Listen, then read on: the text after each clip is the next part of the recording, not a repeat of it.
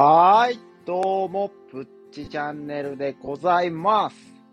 ということで皆さん、またもやお久しぶりでございます。ということでね、今日のまあ小話兼まあメインの話題になるのはこれかなということで、皆さんね、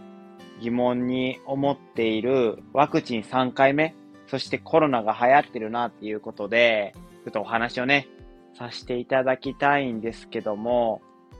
まあ、非常に大変ですね。ついにね、えっ、ー、と、僕のよく遊んでる友達の看護師さんがいてるんですけども、その子もね、ついにコロナにかかってしまいまして、で、たまたまね、僕その子の引っ越しの手伝いとかあるって言ってたじゃないですか。やってるって言ってて、ちょっとね、バタバタして配信も遅れてるっていう話をしてたんですけども、そのタイミングでちょうどコロナにかかってしまったっていうことで、僕も濃厚接触者扱いで、ちょっと今自宅待機中なんですね。んで、ちょっとね、あの、昨日か。昨日それが分かって今自宅待機になってるんですけども、もうどこもかしこもね、僕のあの上司の看護師さんのパートさんとかも、もう娘さんの小学校が休校になったとか、もう大変なことになってまして、もう、なんて言うんですかね、嫌になってくるなっていう状況になってます。ほいでね、僕がここ3日、4日ぐらいね、配信が止まってたんですけども、まあ何してたかっていうと、その、さっきも言ったんですけども、ワクチンの3回目の接種を受けて、まあどうやったのかっていうことなんですけども、まあ結論からぶっちゃけて言うと、めちゃくちゃしんどかったです。僕1回目が腕がなんか、その、違和感あるなって。で、寝るときに、その、ワクチン打った方の腕を下にして寝るとちょっと痛いから寝にくいなとか思う程度で、で、2回目が、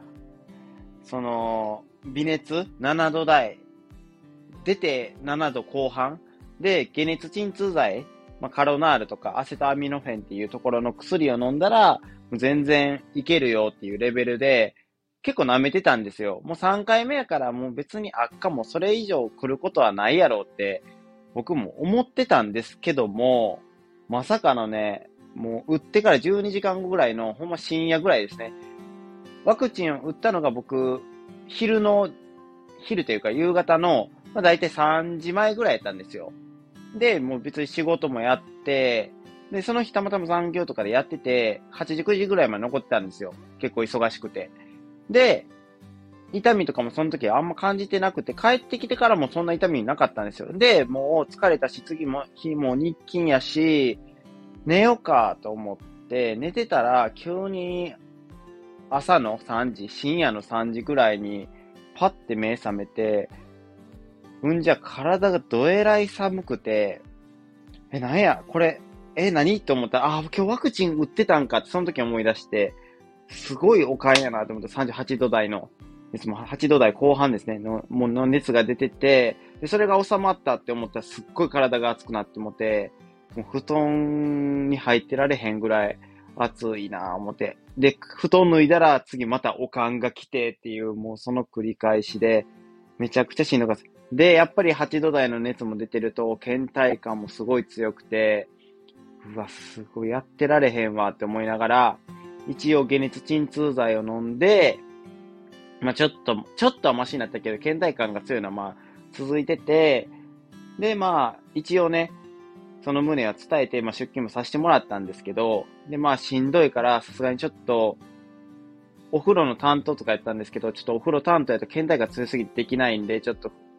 仕事内容変わってもらっていいですか？ってちょっと上司に相談して変わってもらって、やっとなんとかなってた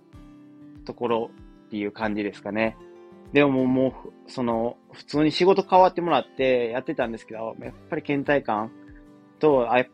熱のおかんが強くて、なかなか仕事もままなら、ままならない状況やったんですけど、まあ、周りが助けてくれてなんとかなったんですけども、で、やっと落ち着いたって思って、帰る1時間か1時間半前ぐらいに、その友達から連絡かかってきて、ごめん、コロナ陽性になってもたっていうことで、そこから自宅待機になったんですけども、いや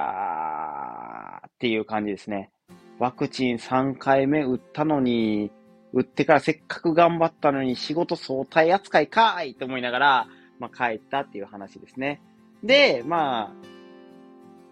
自宅帰ってからは、まあちょっと自宅待機の期間は暇やし、ちょっと本読んだりとか、まあ料理したりしようかなと思って、久々にね、ちょっと料理、最近ちょっとできてなかったので、そういうの、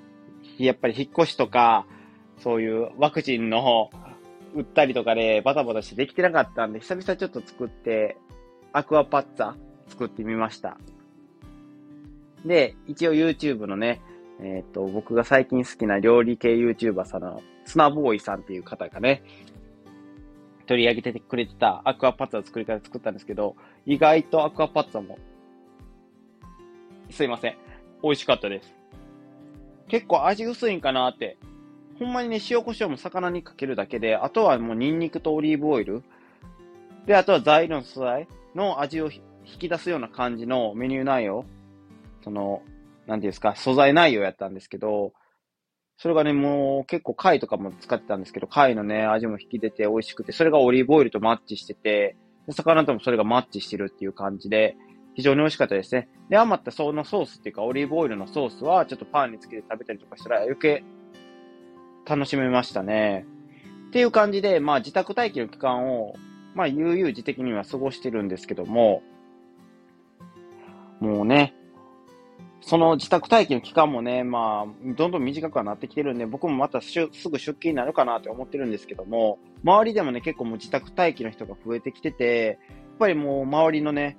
あの、主婦とか、その、パパがね、もう娘さんの保育所とかで出て、娘がコロナになって、ちょっと濃厚接触になりましたとか、結構そういうの報告を聞いてて、で、シフトもね、急な変更とかあったりとかで、すごいね、今バタバタしてて大変ですね。もうほんまコロナやってらんねえわっていう感じで、今、いさせていただいているところでございます。これはね、もう僕のね、あの、最終的な、まあ、疑問というか、思いなんですけども、これね、聞いたらね、すごいね、不快に思われる方がいてるかもしれないんで、やっぱりコロナでね、すごいしんどい思いをされて、まあ、なんていうんですか、もうコロナなんてほんまに最悪やです。もっと、その、強く警戒したらええのにとか思ってる人には、すごい申し訳ないんですけど、僕としては、そろそろ、その、インフルエンザと同じ扱いにもうしてもいいんじゃないのかなっていうふうには思っています。こういうね、自宅待機の期間とか、もうマンボウとかせずに、やったらいいのになって、もう必要最低限のもうマスクは年がら年中やって、その感染予防対策に努めましょうぐらいでいいのかなって僕は思っているところでございます。というのも別にコロナウイルスって別に死亡率が高いわけではなくて、まあ一応ね、もう内服薬も僕のチャンネルに取り上げさせていただいて内服薬もできてて、で、もうワクチン接種もできてっていうところで、もう、インフルエンザウイルス並みにも対応策はできてるわけです。で、死亡率も高くないと。ってなったら別に、今みたいにそのマンボウとか選んでも大丈夫ちゃうかとは思ってるんですけども、コロナウイルスの問題点って、まあ変異することとその感染力の高さですよね。だからその高さが、まあ、ちょっと問題で、まあ対応してるところもあるのかなっていうふうには思うんですけども、で、病床使用率も高いっていうことで、ちょっとね、そこがね、どうすればいいのかなっていう問題点ではあるとは思うんですけども、別に僕は、その、5類感染症、インフルエンザウイルスと同じ対応にして、もうちょっと経済を回してもいいのではないかなって思うタイプではございます。多分、そういう、そのもうインフルエンザウイルスと同じ対応にしてもいいですよって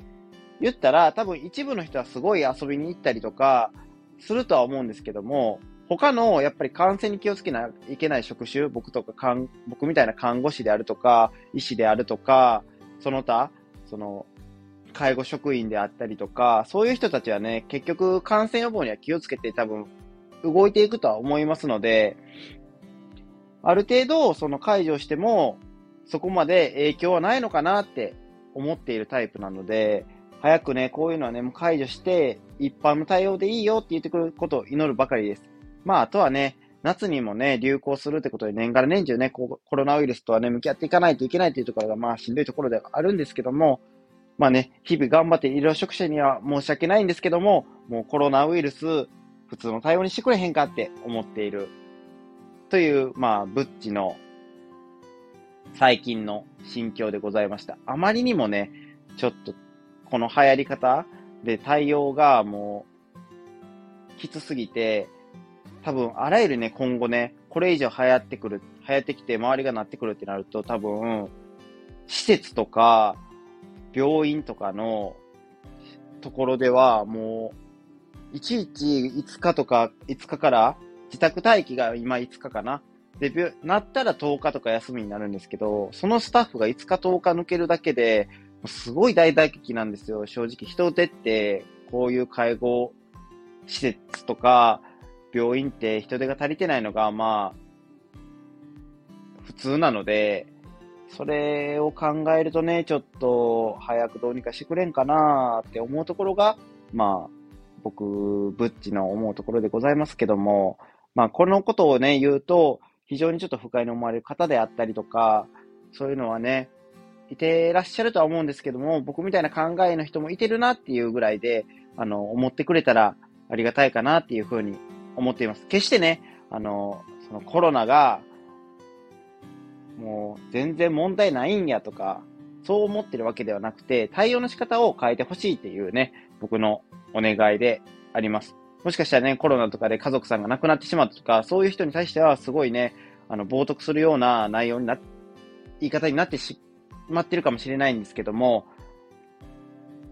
まあ、うんっていう感じですね。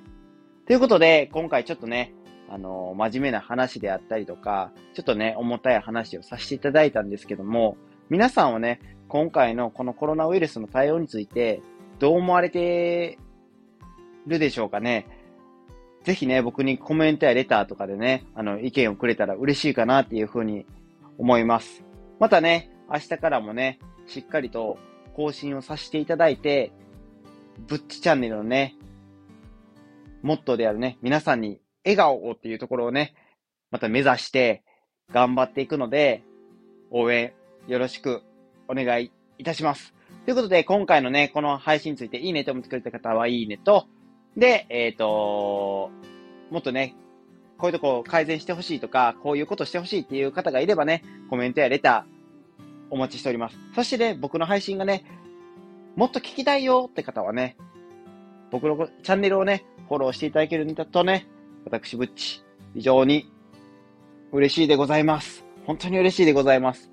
最近ね、ちょっとあのスタンド FM になかなか関われてなかったってことで、ちょっとフォロワーの伸びとかもね、やっぱりね、ゆっくりになってきてるので、非常にね、もうそこでね、応援していただけると本当に嬉しいでございます。ということでね、えー、私、ぶっちチャンネルからは、以上となります。またね、皆さん、僕のチャンネルを楽しみに待っていてください。それではまた明日。ではでは。